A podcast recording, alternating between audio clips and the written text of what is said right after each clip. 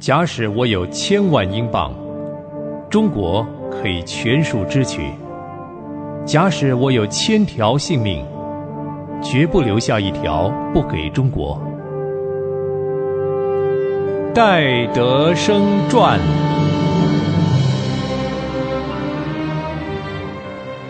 我亲爱的朋友，平安，我是芳华，很高兴我们又在空中相会了。上回芳华讲到戴德生在浙江传道的情形，当时有一位七十二岁的老人，因为不知道怎么样来对付罪，向戴德生请教。戴德生详细的把慈悲的话、神、罪以及罪的结局讲给老人听，老人听了大得安慰。这件事使戴德生得到很大的鼓舞。戴德生去的地方越多，传福音的范围越广，他的负担也越重。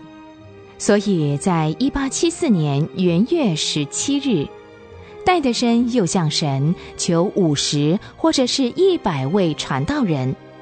工作增加，无疑的传道人也要增加。无论是人是钱。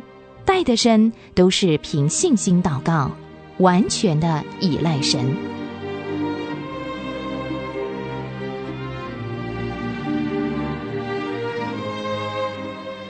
西元一八七四年的六月，戴德生和阮明阳教士乘了一只小货船到武昌，他们要在那里租房子，开始传福音，以便深入中国内地。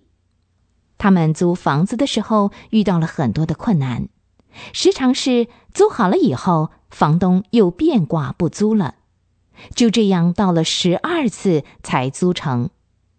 戴德生迫切的希望将福音传入他还没有到过的十多个省份，使许多的中国百姓能够听到福音，但有时候总是力不从心，没有那么快，人手也不够。所以他常常想，但愿自己能够有一百条的生命，为这些中国的百姓劳苦。就在这传福音心切的当儿，又发生了一件事：戴德生坐船到武昌的时候，从梯子上跌了下来，扭伤了脚关节和脊骨，痛得他几天不能够起床。于是，戴德生决定要回到英国去治疗休养。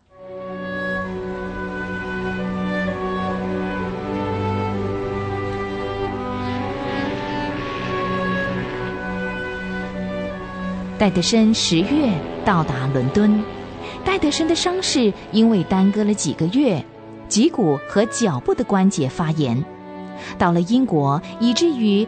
两条小腿都已经瘫痪了，医生建议他长期睡在床上休养。这时候的戴德生才四十二岁，还是壮年有为的时候，忽然受到这个严重的打击，要他呆板的睡在床上休养。他知道有很多的事情该去做，但是却没办法做。照人的眼光看，这种内心的痛苦真是煎熬。然而戴德生并没有被痛苦辖制，反倒天天以神为乐。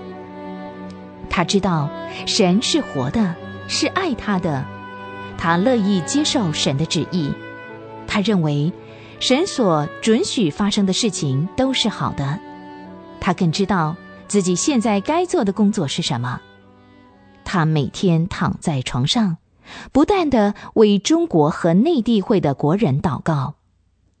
神的作为是奇妙的，内地会很多的重要发展，就是在戴德生生病的病房里向神祈求出来的。几年之后，戴德生所求出来的这些事都一一的实现了。在中国内地各省，有不少不求自己利益、爱中国人灵魂的宣教士，在为广传福音而奔走。一位苏格兰著名的教士看到这个情况，就向戴德生说：“你一定常常感谢神，因为神常常奇妙的祝福着你的工作，叫你所做的一切事都是这样发达。在世上，恐怕没有第二个人享受过这样大的荣誉了。戴德生听了，很镇定而谦虚地说：“我倒没有这样的看法，我只是想，神要寻找一个很渺小、很软弱的人为他所用，叫一切荣耀都归于他自己，而我正是那渺小又软弱的人。”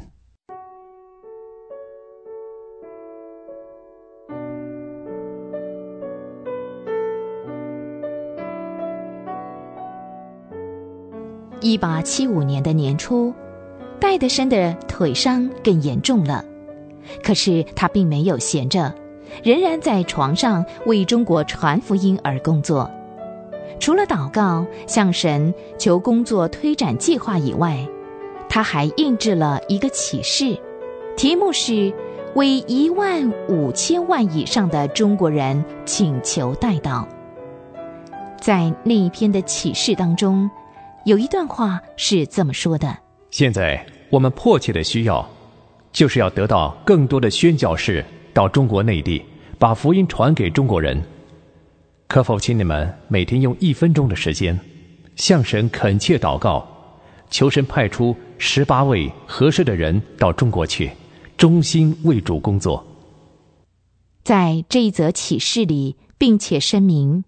近来有人奉献了四千金镑，作为中国内地传道之用，而这项的捐款后来查明，原来就是戴德生夫妇隐名奉献的。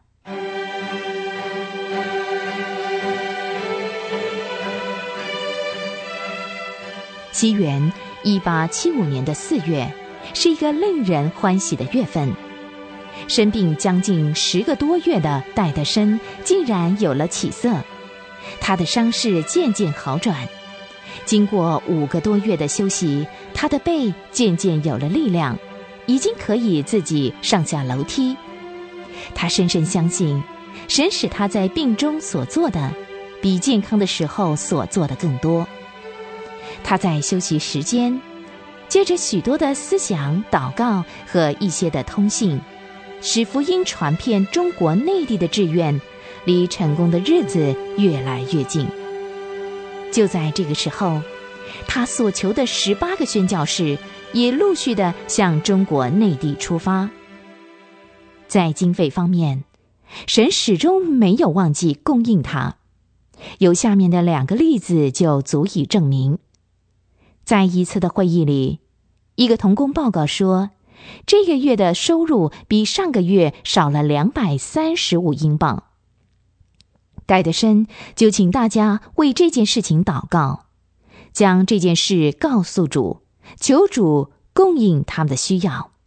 很奇妙的，就在当天晚上，他们接到了一封信，信里附了一张两百三十五磅七先令九便士的支票。原来那笔钱是卖了一件名贵的银器所得的。还有一次，戴德生正在普莱顿等车回伦敦的时候，有一位公爵和他同坐，两个人谈了一会，那位公爵就从口袋里拿了一张钞票，对他说：“这全给你，作为中国布道之用吧。”公爵，这不是一笔小数目啊！你看，这张钞票是五十英镑哦。啊，我本来是要给你五磅的，看来是神要我给你五十磅，我不能再拿回来了。当戴德生把这张五十磅的英镑带回去的时候，他发现童工正在求神赐给他们四十九磅十一先令寄到中国来应急。而巧妙的是，第二天中午，他们就将祈祷的祷告会改为赞美会。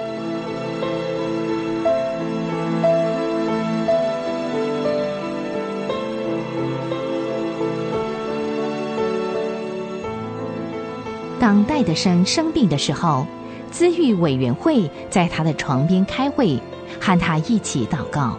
戴德生求神开路。叫内地会的教士可以沿着缅甸伊洛瓦底江到云南布道。委员们觉得非常惊讶，因为大家认为时机还没有到。可是没想到，就在这个时候，英国政府预备派人考察，怎么样可以使缅甸与华西通商。有一天，一个素不相识的人告诉戴德生说，他到过巴莫，从巴莫到云南很容易。恰巧这时。十年前就和戴德生注意从缅甸入华西的范约翰回到了英国，于是就决定派范约翰和秘书施亨利同去，而这件事居然成功了。可见，一人祈祷所发的力量是大有功效的。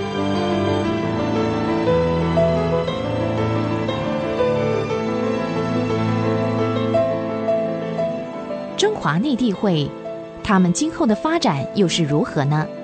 戴德生如何领导中华内地会继续深入中国内地传福音呢？欢迎您下回继续收听《戴德生传》。